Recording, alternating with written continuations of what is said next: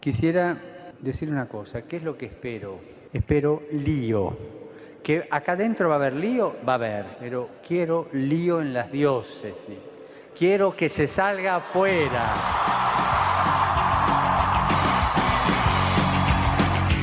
Armando Lío, con Fran Juárez desde Murcia.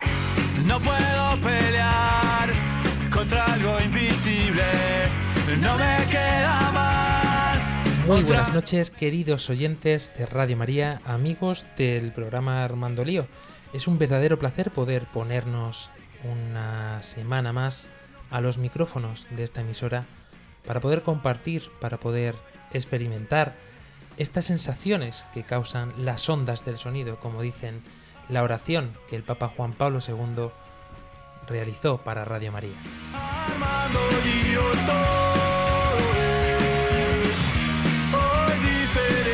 Ya no queda nada que perder. Comenzamos así este nuevo programa en mitad de este Adviento. Qué pena que no nos toque algún año más cerquita de la Navidad que podamos, o mejor dicho, en plena Navidad para poder compartir con vosotros el fulgor de todos los villancicos de que Cristo ha nacido en cada uno de nuestros corazones. Pero fijaos que a mí me alegra que estemos en esta época de Adviento para poder realizar este programa porque se dice que el Adviento es la época perfecta para todo cristiano. Es, de hecho, el tiempo en el que debería de vivir constantemente todo cristiano, en este advenimiento, en esta espera de que Cristo venga a la vida de cada uno de nosotros. Por eso nos reunimos aquí hoy, pues eh, echando en falta al queridísimo padre Luis Emilio Pascual, al cual le mandamos un fuerte abrazo desde aquí, pero nos reunimos aquí, como decimos, pues el gran Álvaro Sancho. Hola, muy buenas noches.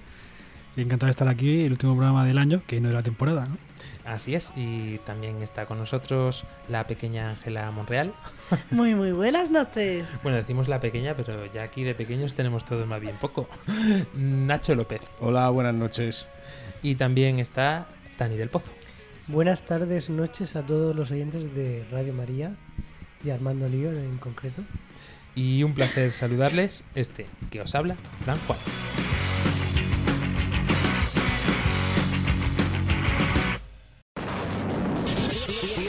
Al mundo digital. Podéis contactar con nosotros a través de las plataformas de internet, por ejemplo, con nuestro correo electrónico armandolio@radiomaria.es y especialmente en Twitter, que podéis interactuar con nosotros con nuestra cuenta arroba. Podéis encontrarnos en Facebook y en Google Plus buscando en el buscador Armando Lío.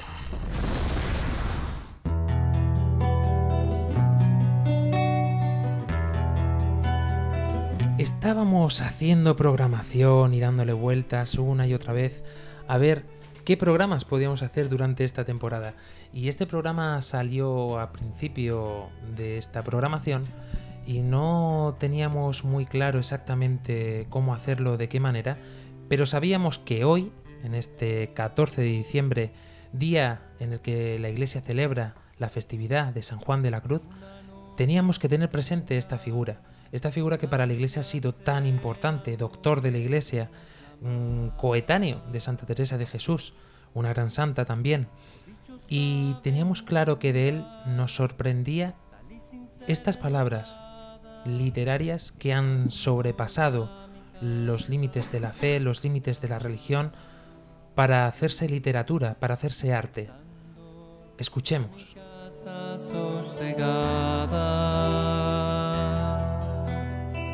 Oscuras y segura, por la secreta escala disfrazada. Oh dichosa aventura, a oscuras y encelada, estando ya mi casa sosegada estando ya mi casa sosegada. En. En una noche oscura, con ansias en amores inflamada, oh dichosa aventura, salí sin ser notada, estando ya mi casa sosegada.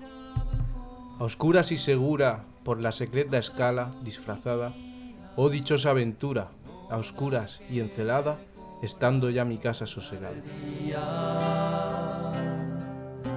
sino la que en el corazón ardía. En la noche dichosa, en secreto, que nadie me veía, ni yo miraba cosa, sin otra luz y guía, sino la que en el corazón ardía. Aquesta me guiaba, más cierto que la luz del mediodía, a donde me esperaba quien yo bien me sabía, en parte donde nadie parecía. amada en el amado transformada, amada en el amado transformada.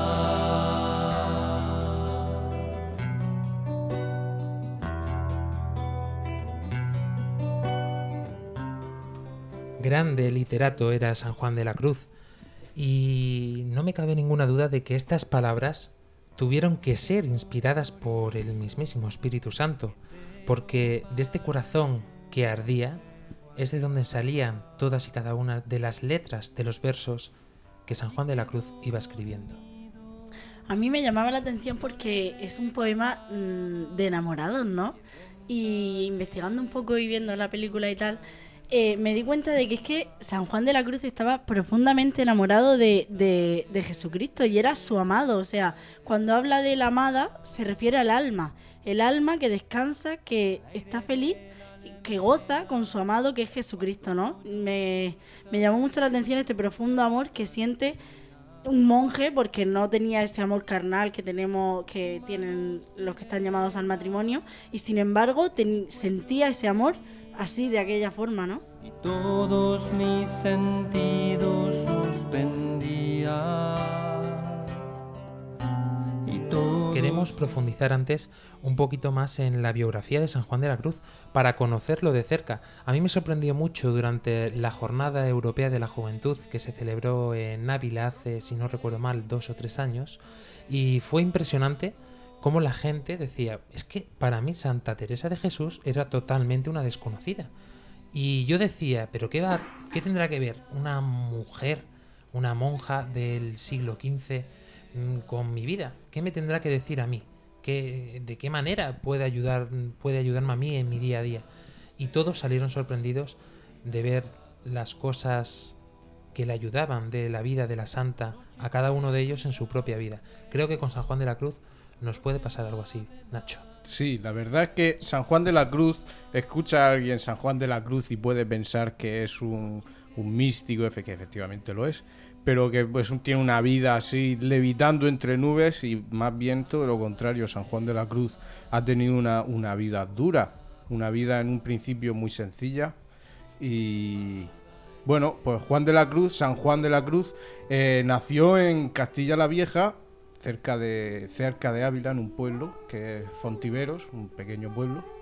Y su familia era pobre, era de una familia pobre porque la familia de su padre sí era una familia de bien, era una familia adinerada, pero al casarse con, con la que fue su madre, que no tenía tantos dineros, como diríamos aquí los murcianicos, eh, la familia del padre como que lo, lo rechazó, lo expulsó, ¿no? Entonces, mm, pues era una familia pobre. También eh, quedó huérfano de padre a los, a los nueve años. Entonces se trasladaron toda su familia a Medina del Campo, que es cerca de, de Valladolid, y ahí pues empezó a formarse en el Colegio de los Doctrinos y bueno, también trabajaba de vez en cuando para las hermanas de la, de la iglesia convento de la Magdalena. Fue una, una vida pues relativamente sencilla, no fue un gran personaje durante esta pequeña, pues como cuando él iba creciendo y se iba formando.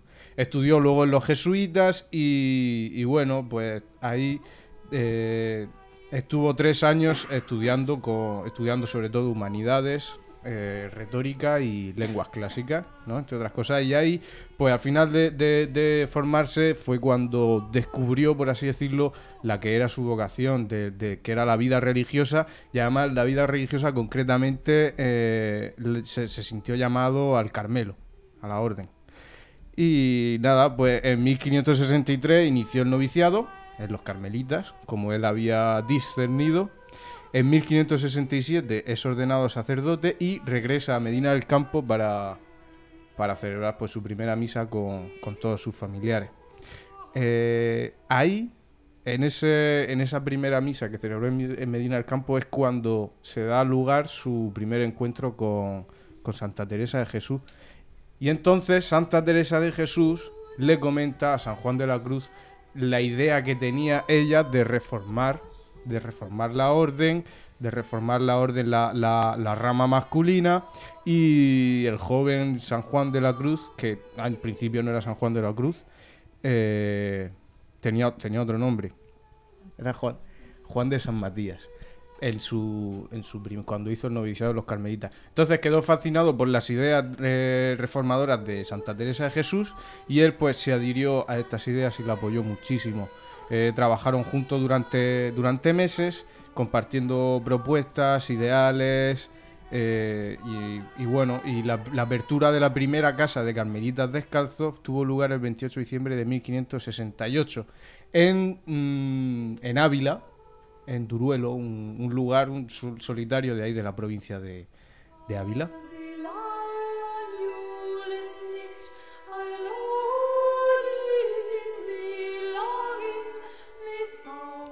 Y bueno, ahí fue cuando al renovar su profesión religiosa, San Juan de la Cruz, por todas las ideas estas reformistas que estaban llevando a cabo con Teresa de Jesús, eh, al renovar su profesión religiosa, según la regla primitiva, los, los- cuatro compañeros que comenzaron esta orden, esta rama masculina, se cambiaron el nombre. Y ahí es cuando él ya se llama San Juan de la Cruz. O sea, no se llamó San porque sería un poco prepotente. Será Juan de la Cruz. Y nada, y, y a partir de ahí empieza, bueno, de- ya desde antes empieza un, un calvario de persecuciones, de críticas, de, de insultos. Llegó a, a ser como encarcelado, ¿no? En el convento de las Carmeti- en el convento de las Carmelitas de la antigua observancia de Toledo. A causa de una acusación injusta. Estuvo un tiempo encarcelado y ahí fue donde empezó a, a componer su- sus obras más célebres, en concreto eh, Cántico Espiritual.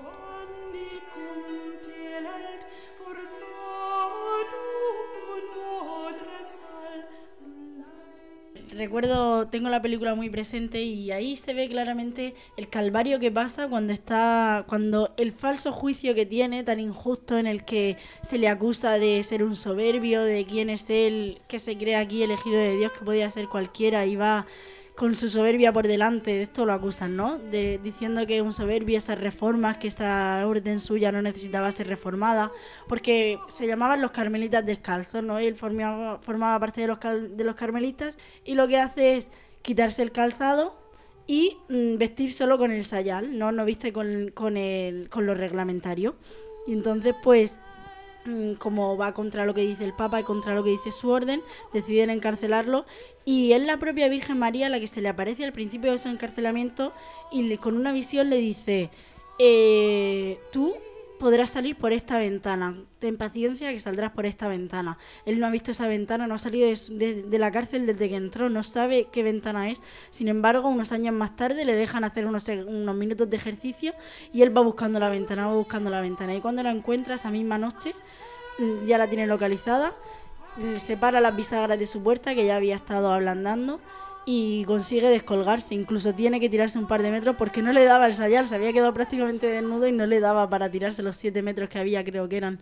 Y ya se tira y consigue huir del encarcelamiento y formar su orden y todo con la bendición del Papa más tarde y tal.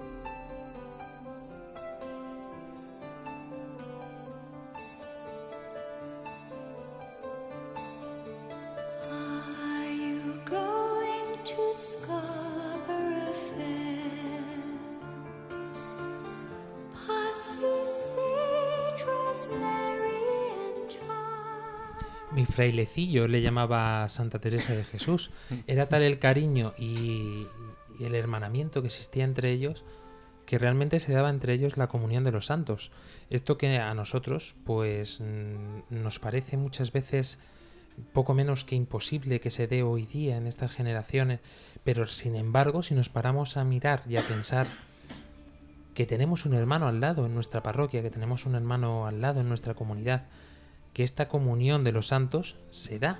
No es una cosa que se haya inventado la iglesia, no es algo amorfo ni tampoco heterogéneo, sino que es una cosa que realmente mm, la tenemos al lado y en la que se hace presente Jesucristo. Pero la vida de San Juan de la Cruz continúa en medio de esta persecución, en medio de este sufrimiento que tendría que tener el frailecillo. ¿Y de qué manera? Pues efectivamente se puede ver un poco los frutos de, de toda, la, de toda la vida de, San Juan de la Cruz, cómo Dios ha ido mm, sembrando en su vida con acontecimientos, con sufrimientos, con alegrías, con una serie de encuentros, con vocaciones y tal. Y bueno, pues como, como ha dicho Ángela, consigue escapar para gran alegría de, de todos su- sus compañeros, de Santa Teresa, etcétera.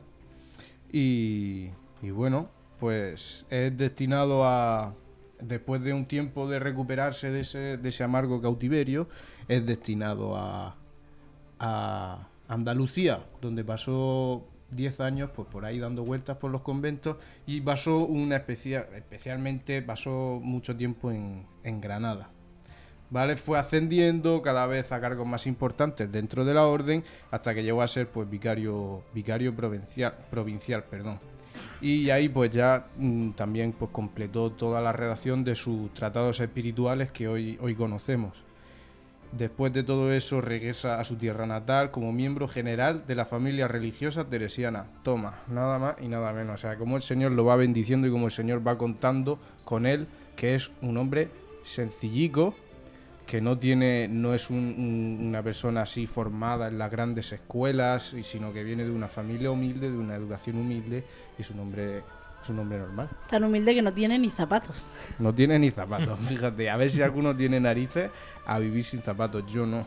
O sea que. Humildad que también mm, en la que nos podemos ver nosotros también reflejados.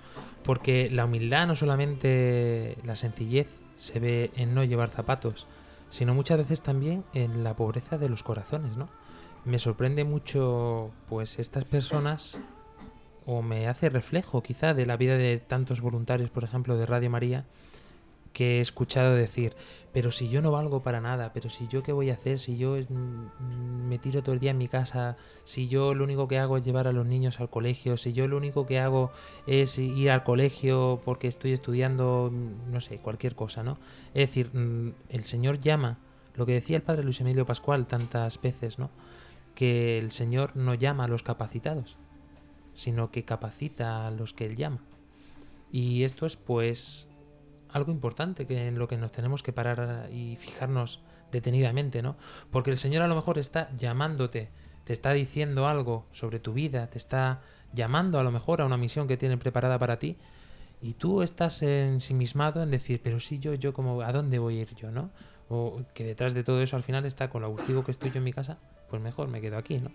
Fíjate qué hubiera pasado si San Juan de la Cruz hubiese dicho, si yo con lo pequeñito que soy, con lo sencillito que soy, ¿yo qué voy a hacer? ¿A dónde voy a ir? Pues fíjate el plan que le tenía preparado el Señor y que continuó. Sí, pero ya, ya le quedaba poco en esta tierra, en este, en este mundo. Porque lo- en 1591, después de todo eso, pues fue eximido de toda responsabilidad porque lo querían enviar a México a encargarse de la, de la provincia religiosa de ahí México. Y fíjate, Fran, esto te va a hacer gracia. eh, se fue, para prepararse ese viaje, se fue a un convento a Jaén. A Úbeda. A Úbeda. Fíjate. Y ahí pues se enfermó gravemente y la verdad es que Dios le, le- le regaló la gracia de poder afrontarlo con serenidad. Tanta serenidad que muere la noche de- del 13 al 14 de diciembre, la madrugada del 14 de diciembre, y con sus compañeros, con sus hermanos, les dice que va a rezar el oficio, va a cantar el oficio desde el cielo. Que, no contéis conmigo que voy a cantar, que lo voy a cantar desde el cielo. Con tal serenidad afrontó su muerte y con tan eso pues una muerte santa, confiada en Dios, como dice el Salmo, aquietada y acallada está mi alma. Pues así murió, ¿eh?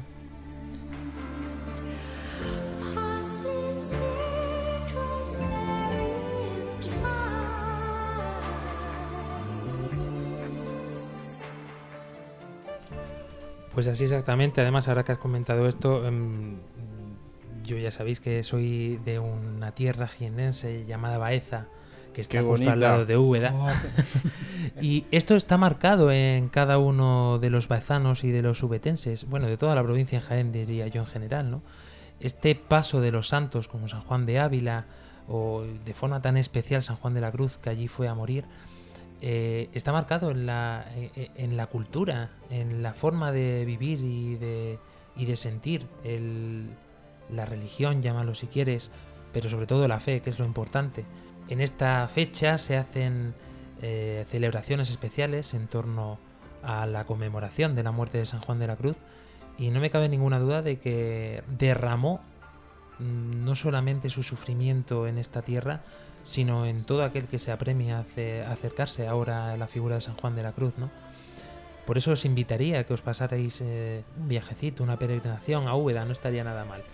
Porque realmente allí los frailes, además que son todos súper simpáticos, eh, te acogen siempre con los brazos abiertos, pero sobre todo conocer la figura de San Juan de la Cruz in situ, eso es mm, impresionante.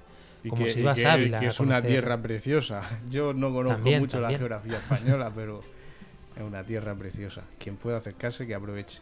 Pues en medio de todo este relatar, fijémonos que nos dábamos cuenta de que realmente San Juan de la Cruz se tenía que hacer alguna pregunta como ¿dónde está mi felicidad? ¿no? Para poder mm, salir, coger fuerzas de esta manera, que me viene del Espíritu Santo, que me viene de Dios, pero humanamente este hombre sería feliz, pero humanamente este hombre tendría la confianza certera en Dios, no tendría sus dudas, no sería humano, como decíamos en el último lío pisando santos, ¿no? Eh, todo esto un poco lo hemos, lo hemos querido llevar a, a los jóvenes y a los jóvenes además adolescentes. Ya sabéis que intentamos que haya franjas de edades, mm, sobre todo para poder dar cabida a todos los jóvenes que nos escuchan.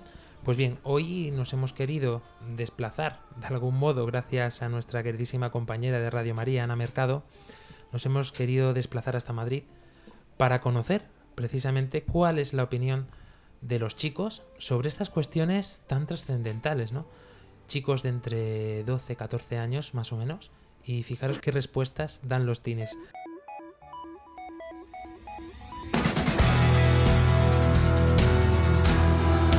Hoy quiero, Señor, ponerlo todo en tu presencia. Ana Mercado. Muy buenas, queridos oyentes de Radio María.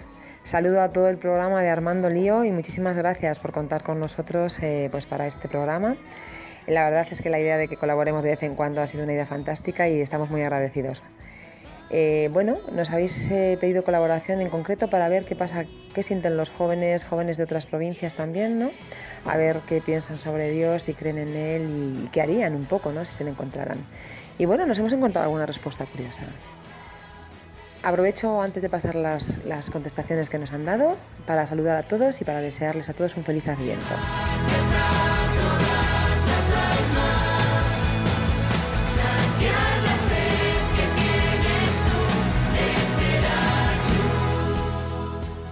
Hola, soy Rocío, soy adolescente y vengo a colaborar con el programa Armando Lío. Y pues Pues mira, las preguntas más o menos que queremos hacer en este contexto y para este programa. eh, ¿Eres feliz, Rocío? sí, ¿Y crees en Dios? claro, Bueno, lo de claro es un suponer, porque mucha gente no cree en Dios. sí. Yo sí creo en Dios. Y si le tuvieras cara a cara, ¿qué le pedirías? ¿O qué harías? Me desmayaría. ¿Te desmayarías? Sí. ¿Vas a desaprovechar la oportunidad de decirle algo si le tienes frente a frente? Ay, pues le diría que hola, que le quiero mucho y muchas gracias por todo lo que tengo.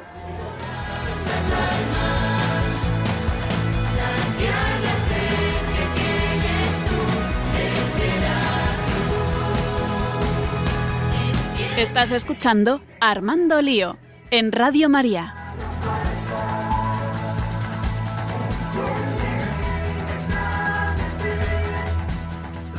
Me desmayaría. Parece, parece una fan, ¿no? Como, como, como cuando se- como si se encontraba con Justin Bieber o con algún... Para que luego digan que este mundo está perdido, para nada. No, pero es que está claro, es decir, mm, a ver, nadie espera encontrarse cara a cara con, con Dios, ¿no? O sea, creo que mm, todos tenemos claro, ¿no? Que, que el encuentro con el Señor es, es otra cosa, ¿no? Para que vean la inocencia de los niños, que es que es muy fuerte. A mí me encanta cuando he dicho me desmayaría, porque nosotros tenemos a Dios como nuestro, ¿cómo se llama? Nuestra máquina expendedora, ¿no? De lo que necesitamos cuando lo necesitamos y como lo queremos, ¿no? Sin embargo, ella es que tiene tan claro que Dios es Dios que, es que dices que creo que me muero de, si se me aparece, o sea, me desmayo. Es que no me lo creo, ¿sabes? Vamos a escuchar a alguno más.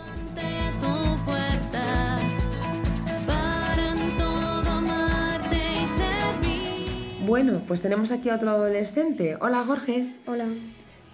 Jorge, ¿crees en Dios? Sí, ¿Te has preguntado alguna vez la existencia de Dios? creo que no. ¿Nunca has dudado? Eh, no, creo que no. Bueno, ¿y te preguntas cómo será o algo por el estilo? Sí, me gustaría saber cómo es, pero no lo sé. ¿Y en tu interior qué te dice? Mm, que es, bueno, muy buena persona y que, no sé, en el aspecto no sé. ¿Qué es lo que más te llama la atención de Dios? Mm, que, puede, que puede entrar en nosotros y puede ver todo.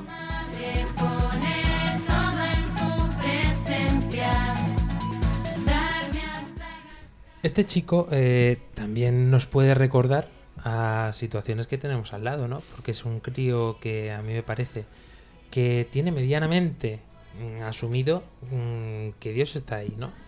Sabe seguramente, su familia le habrá transmitido muy bien la fe, pero este chico, mm, no sé qué pensáis vosotros, que ya lo vemos desde unos cuantos años más para arriba, pero este chico ya se está preguntando por sí mismo, o a lo mejor con estas preguntas ha sido el escopetazo de salida, ¿no? ¿Esta fe que me han dado mis padres es así? A mí, a mí lo que lo que me ha llamado la atención al escuchar esta entrevista de este chico es cuántas cuántas veces hemos hablado, sobre todo el padre Luis Emilio, verdad, bondad y belleza. ¿Quién es Dios? Verdad, bondad y belleza. Y cuando se estudia en teología, pues cómo, cómo percibe el niño, no sé qué edad tendrá, ten- qué edad tendrá el chaval, tendrá pocos años. Mm, ¿Cómo percibe? Dice, pues que Dios es muy buena persona, lo dice con sus palabras, pero ¿cómo percibe la, la- bondad de Dios dentro de su inocencia, de- dentro de su... Y también la otra chiquilla me encantaba cuando, cuando dice, dice, ¿y tú qué le dirías a Dios si te lo encontrases cara a cara? Dice, pues que le quiero. Me ha sorprendido muchísimo, decir, hasta qué punto esa niña tiene un corazón muchísimo más limpio que yo. Yo, si me encuentro cara a cara a Dios, ¿qué le digo? ¿Por qué has hecho esto así? Yo quisiera esto. Dame, dame dinero si puedes, por favor, porque me quiero sacar carne de conducir. Dame no sé cuánta. O no sé. Pero ella con la- esa sencillez que tiene le dice yo, pues que le quiero. ¿Qué más le voy a decir? Y eso está bastante relacionado con, con nuestro programa de hoy. Es sorprendente cómo, cómo lo- los niños hilan inconscientemente con lo que vamos a hablar hoy de la noche oscura del alma. Por eso dice Jesucristo que hay que hacerse como un niño para entrar en el reino de los cielos. El que no se hace como un niño no puede, no, no puede entrar en el reino de los cielos, por- entrar por la puerta estrecha. Por, eh, por eso, porque, porque hay que hacerse pequeño, porque hay que ace- aceptar las limitaciones, ¿no? Hay que, hay que aceptar que uno es criatura y, y el otro es Dios. Y por eso ella decía que se desmayaba. Dice, yo si yo soy hablando como dices tú, si yo soy criatura y eres Dios, se me aparece aquí yo me desmayo. O sea, qué sensibilidad tiene. Vamos a empaparnos un poquito más.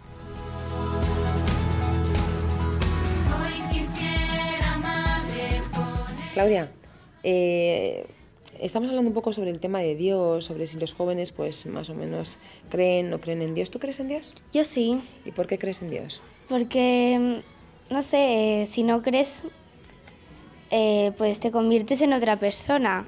Creyendo en Dios eres diferente a, a otras personas que son las que no creen en Dios. Y bueno, creyendo en Dios la vida es más feliz. ¿Te refieres a tu comportamiento? Sí, ¿A qué te hace ser mejor persona? sí. Bueno, eh, hay personas que mm, son felices y no lo son. ¿Tú crees que va en relación con eso? Pues yo creo que sí, porque si crees en Dios, Dios te da fuerzas para, pues, para ser feliz y para hacer muchas cosas que otras personas no pueden. Bueno, si no te vieras cara a cara, ¿qué le pedirías? Pues ahora mismo no se me ocurre nada, pero le daría muchas gracias por todo lo que ha hecho en el mundo. Pues no sé, le pediría que, que ayudase a otras personas que son las que no creen en él a poder creer. ¿Saludas a los oyentes para decir, ¿te despides de ellos de alguna manera? seguir creyendo en Dios y en la vida os, ser- em, pues os irá muy bien. Vale, pues muchísimas gracias, Claudia. Un besito. Adiós.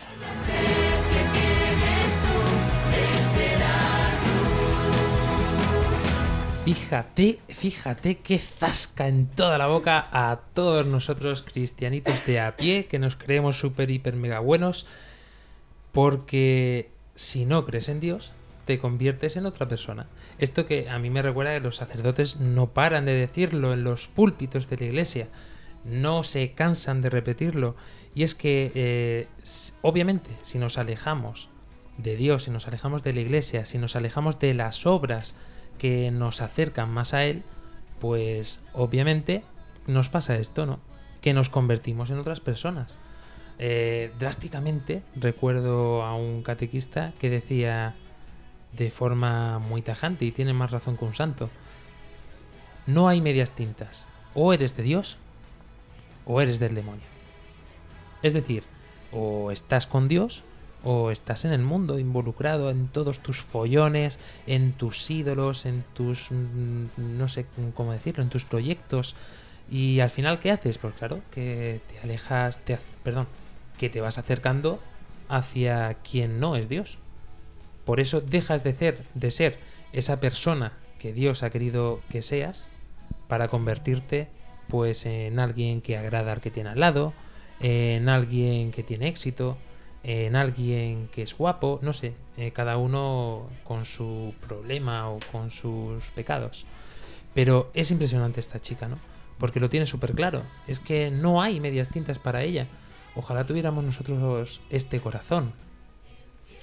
Pues sí, eh, como esta chica, como. A mí me ha recordado a la primera, eh, cuando ha dicho pues que le quiero. es que eso me, ha recordado al, al- cura que, mi parroquia, que cuando alguien va. Cuando le voy le digo, "Pues que no sé qué hacer, tal. Pues nada, habla con Dios, dile que le quieres. Digo, "Joder, pues ¿verdad? Dice, pues nada, vete ahí, habla, habla, habla con él, dile que le quieres.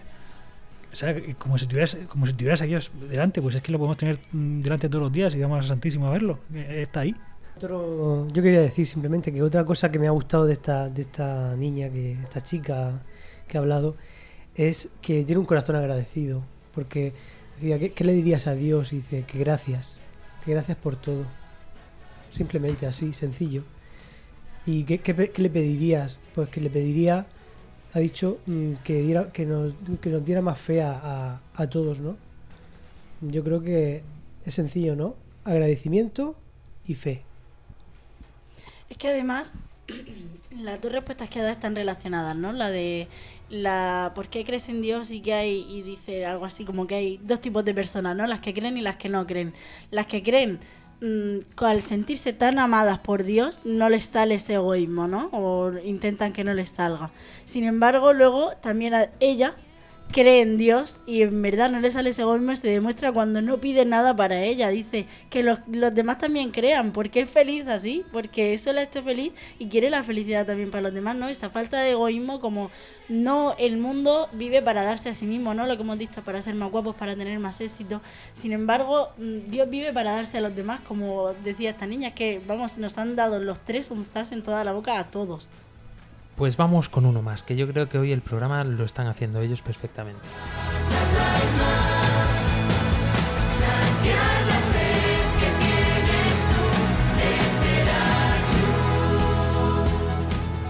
Esta persona se llama Andrea. Andrea, hola. Hola. Estamos colaborando para un programa que hacen desde Murcia, Armando Lío, con Fran Juárez al, al mando, y nos han pedido colaboración sobre los jóvenes, a ver si creen en Dios, sobre qué piensas sobre él, si son felices. ¿Eres feliz, Andrea? Yo sí, soy feliz. ¿Y crees en Dios? Sí, sí, creo en Dios. ¿Por qué crees en Dios? Porque mm, hace que sucedan muchos milagros, porque hace felices a muchas personas. ¿A ti te hace feliz? A mí sí. Si te lo tuvieras frente a frente, ¿qué le pedirías?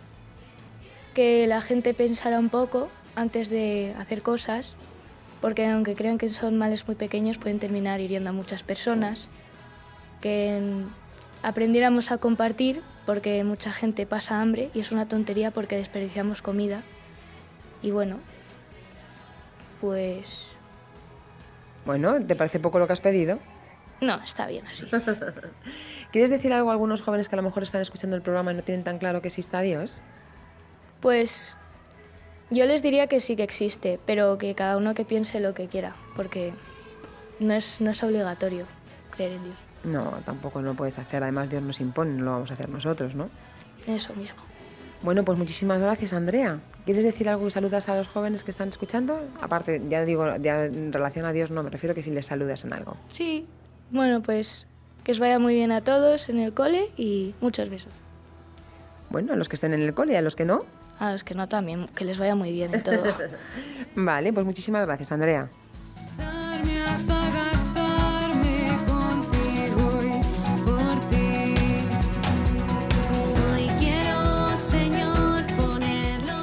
Esta última entrevista, Andrea mm, no es ya que pidiera cosas para ella o para su familia, no, no.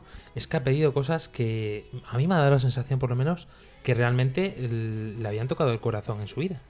Por la respuesta, la forma de responder y sobre todo lo que decían, dice, ha, ha- sentido ya el, el egoísmo de la humanidad, eh, a lo mejor por la televisión o por el entorno en el que está, pero lo ha dicho claro, ¿no? No todos los niños se paran a pensar eh, en una pregunta que le hacen micro en mano así de sopetón y dicen, oye, pues yo le pediría que dejáramos de ser tan egoístas para que todos puedan comer, porque es una tontería, decía, ¿no? Es una tontería, fíjate cómo razonan las cabezas con un poquito más de inocencia, diciendo, pero vamos a ver, si ahora vamos a llenar las mesas en Navidades de pavos, de pollos, de canapés, bacalao, mm, marisco, Y la mitad va a la basura. pero fíjate que todo esto que para nosotros es mm, alegría, algarabío, disfrute, llámalo como quieras, no nos damos cuenta de todas estas cosas.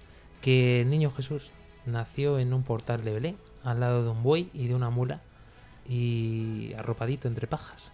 Ay, de chiquitito. Luego, luego también ha hecho una, una- Andrea ha hecho también un digamos un discurso de sobre la libertad religiosa, ¿no? Ha dicho, mira, Dios nos impone, ¿no? Aquí, pues mira, eh, yo no voy a, a decir a la gente que crea en Dios, pero ojalá la gente creyera en Dios, ¿no? Y eso Y- me ha gustado también porque es un discurso pues muy tolerante de, Y de- su firmeza. Eh, si que no quieres creer, pues no creas. Yo sí creo. y, y soy feliz. Y soy feliz. Ha dicho, no es obligatorio, así como diciendo, haz lo que te dé la gana. Pero lo que me ha hecho gracia es que es esa libertad, la ha dicho claramente ella, la libertad que Dios nos deja mm, es la misma que tenemos de nosotros para acercarnos o no a Él.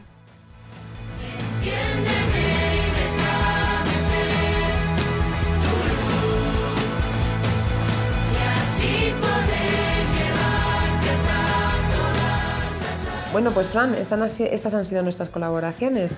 Esperemos que os hayan servido y daros las gracias por, por invitarnos a participar. Aquí Jorge y yo os deseamos a todos un feliz Adviento. Pues nada, muchísimas gracias Ana Mercado por estas entrevistas, por haber armado lío también allí desde Madrid. así poder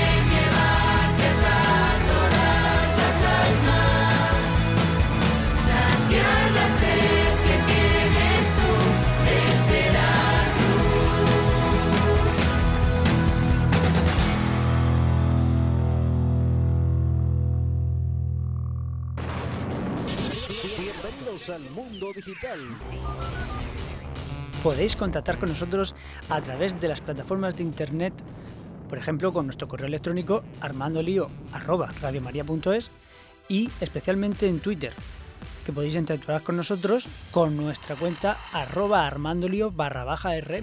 Podéis encontrarnos en Facebook y en Google Plus buscando en el buscador Armando Lío.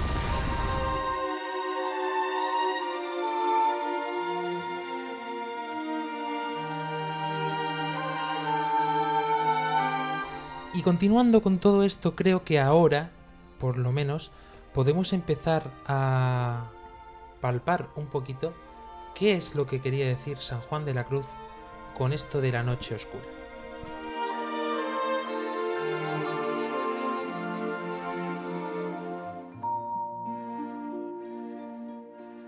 Oh noche que guiaste, Oh noche amable más que la alborada.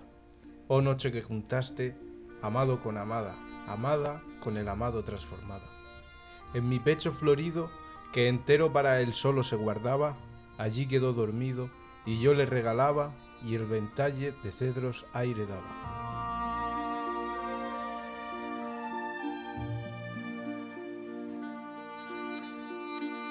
El aire de la almena, cuando yo sus cabellos esparcía, con sus manos serena y en mi, en mi cuello hería, y todos mis sentidos suspendía. Quédeme y olvídeme, el rostro recliné sobre el amado, cesó todo y dejéme, dejando mi cuidado entre las azucenas olvidado.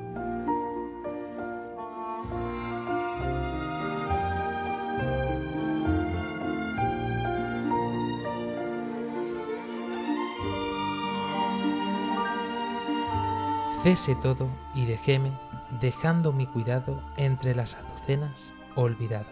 A mí estos versos me impactan porque es la confianza total, la misma confianza con la que estaban hablando estos chicos, la misma inocencia y la misma seguridad de que Dios está detrás. Cuando crecemos, mmm, quizá perdemos este sentir a Dios o verlo como nuestro Padre para transformarse en lo que San Juan de la Cruz describía así, ¿no? Como un enamoramiento, un enamoramiento que no es para nada fugaz, todo lo contrario, es amar con mayúsculas. Amaos, diría nuestra querida Cintia García desde su programa. Pero este amaos es recíproco totalmente, dejando mi cuidado, como dice este, estos versos, es decir, dejando todo lo que yo soy, dejando todos mis proyectos, dejando todas mis seguridades entre las azucenas olvidado.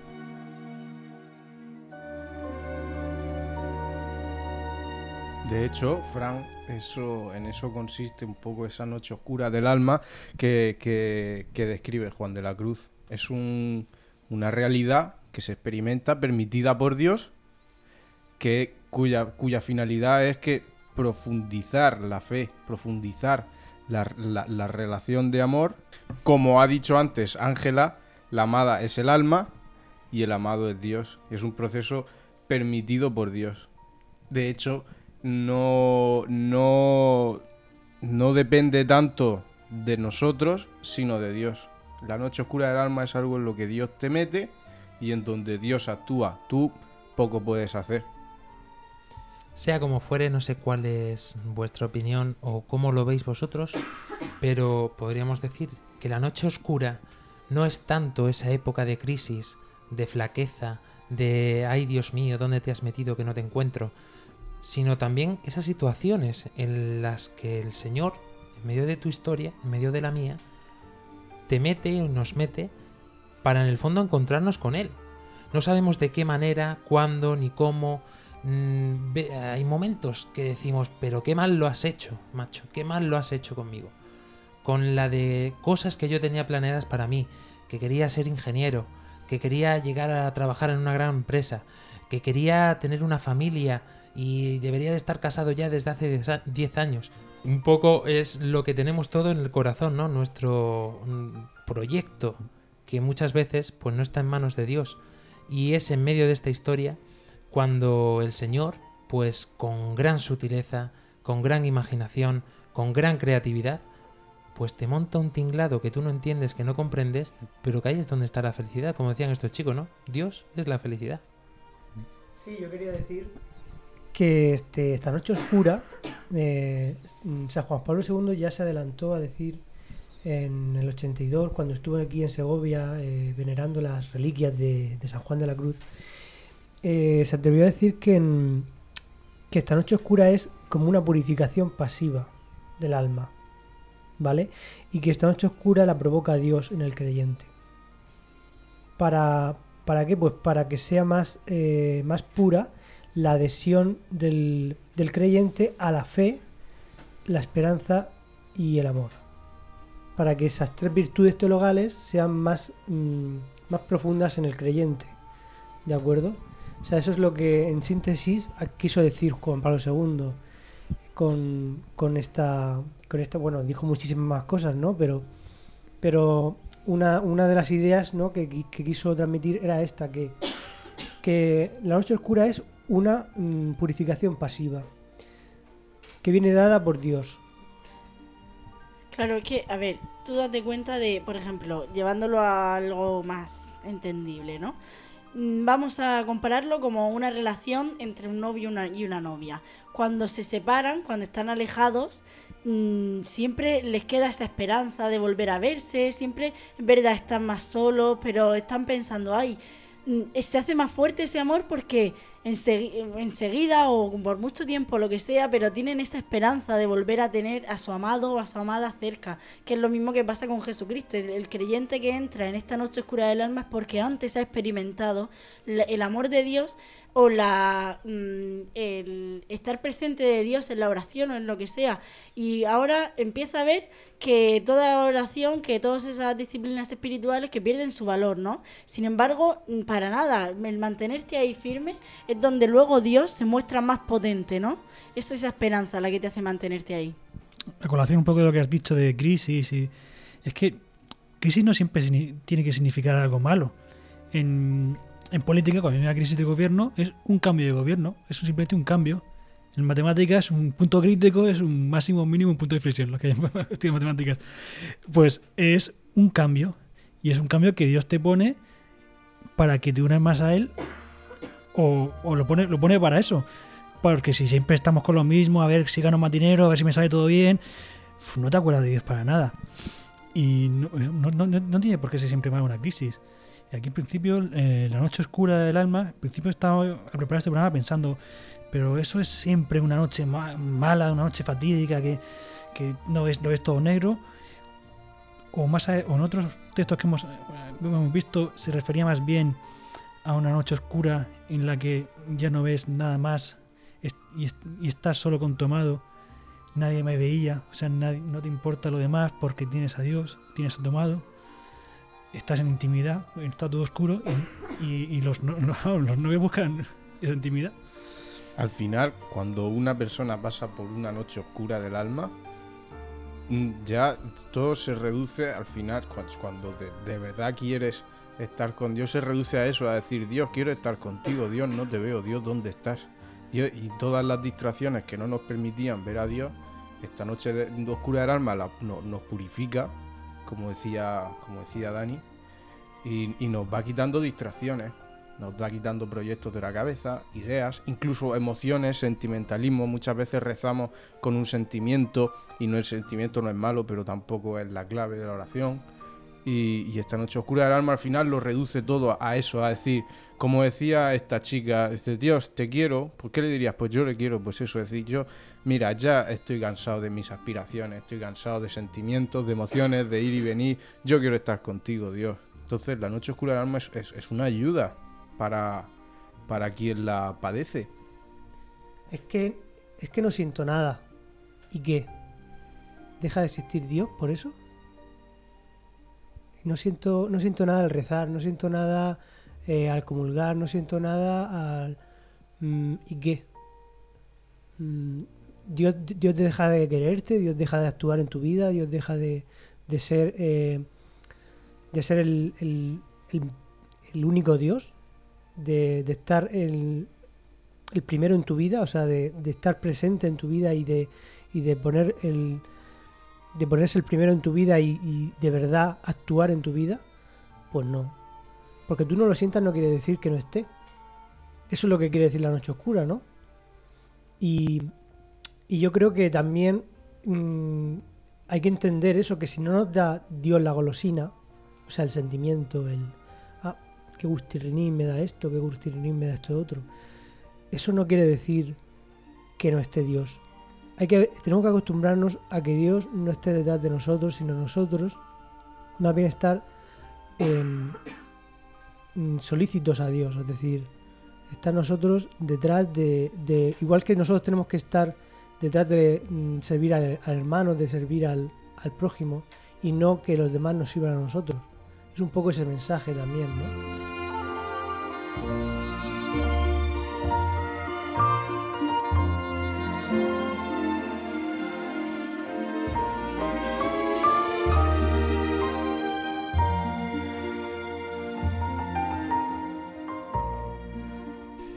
Una ayudita para este adviento.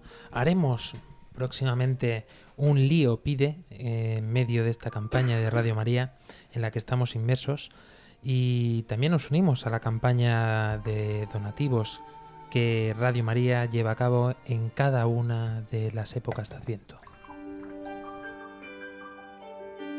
Lo más importante que tenemos todos no lo hemos conseguido por nuestras fuerzas, sino que nos ha sido dado. La vida, el aire, la familia, el amor, la luz, la fe.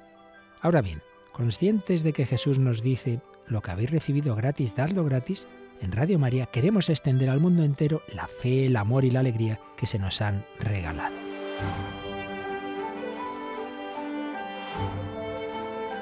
En este tiempo de Adviento y Navidad queremos agradecer a muchas personas que han recibido estos dones el que quieran colaborar a llevárselos a otros a través de la radio de la Virgen.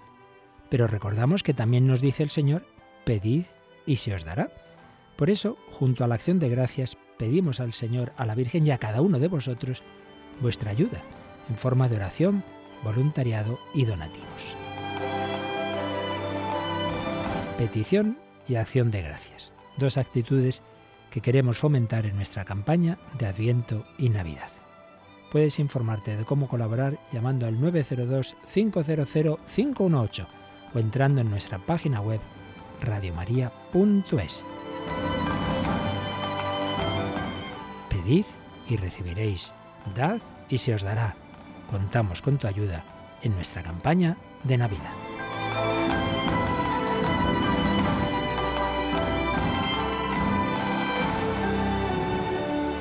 Estás escuchando Armando Lío en Radio María.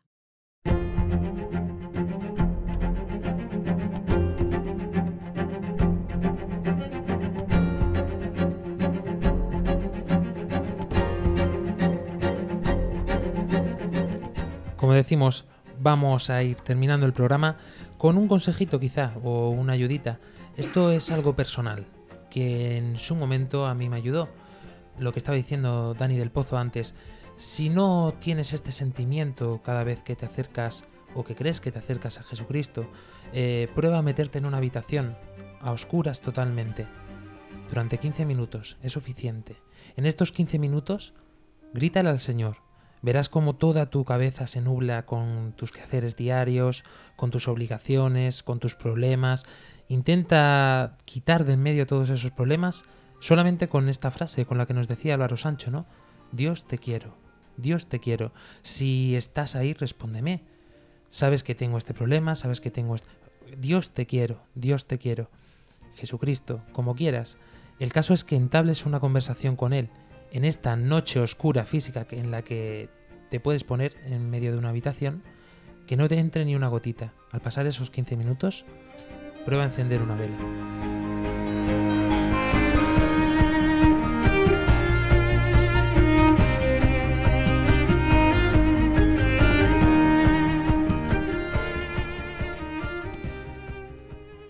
Verás como esa vela que se enciende te quema al principio un poco los ojos acostumbrados a la oscuridad, pero empieza a alumbrar todo lo que hay a tu alrededor. Prueba a hacerlo. Desde aquí lo dejamos así, Álvaro Sancho. Bueno, pues nada, pues encantado de estar una noche, una noche más aquí y, y, eso, si estáis en un momento de crisis, pensar que eso que no tiene por qué ser malo, puede ser simplemente un cambio para acercarte más a Dios. Ángela Monreal. Bueno, pues espero que os haya gustado y en vez de encender una vela, ¿eh? no una hoguera, no vayamos a quemar aquí nada, que Radio María no ha dicho nada de eso. Nacho López. Sí, pues buenas noches, gracias por, por soportarnos un poquito más y ánimo al que esté sufriendo, acercarse a Dios, que es maravilloso, estupendo y sigue actuando en tu vida. Dani del Pozo. Pues ha sido un placer, ha estado muy bien. San Juan de la Cruz ruega por nosotros, intercede y te paso la pelota, Fran. Y así sea. Y antes de terminar el programa, antes, antes, antes, eh, el sonido no sé si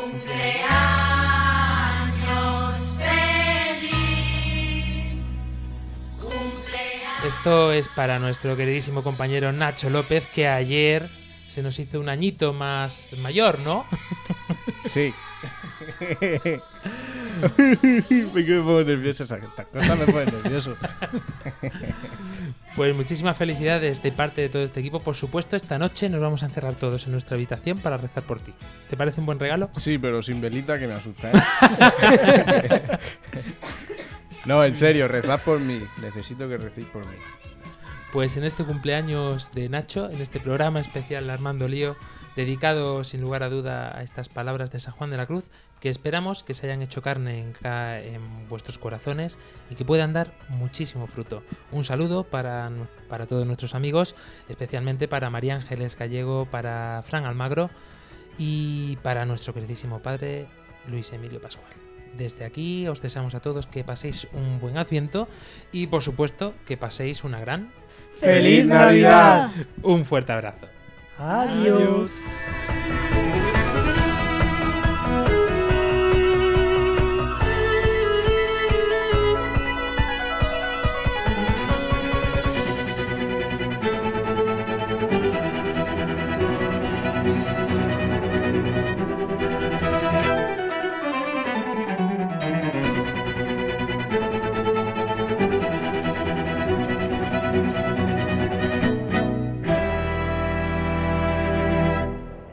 Armando Lío, en Radio María.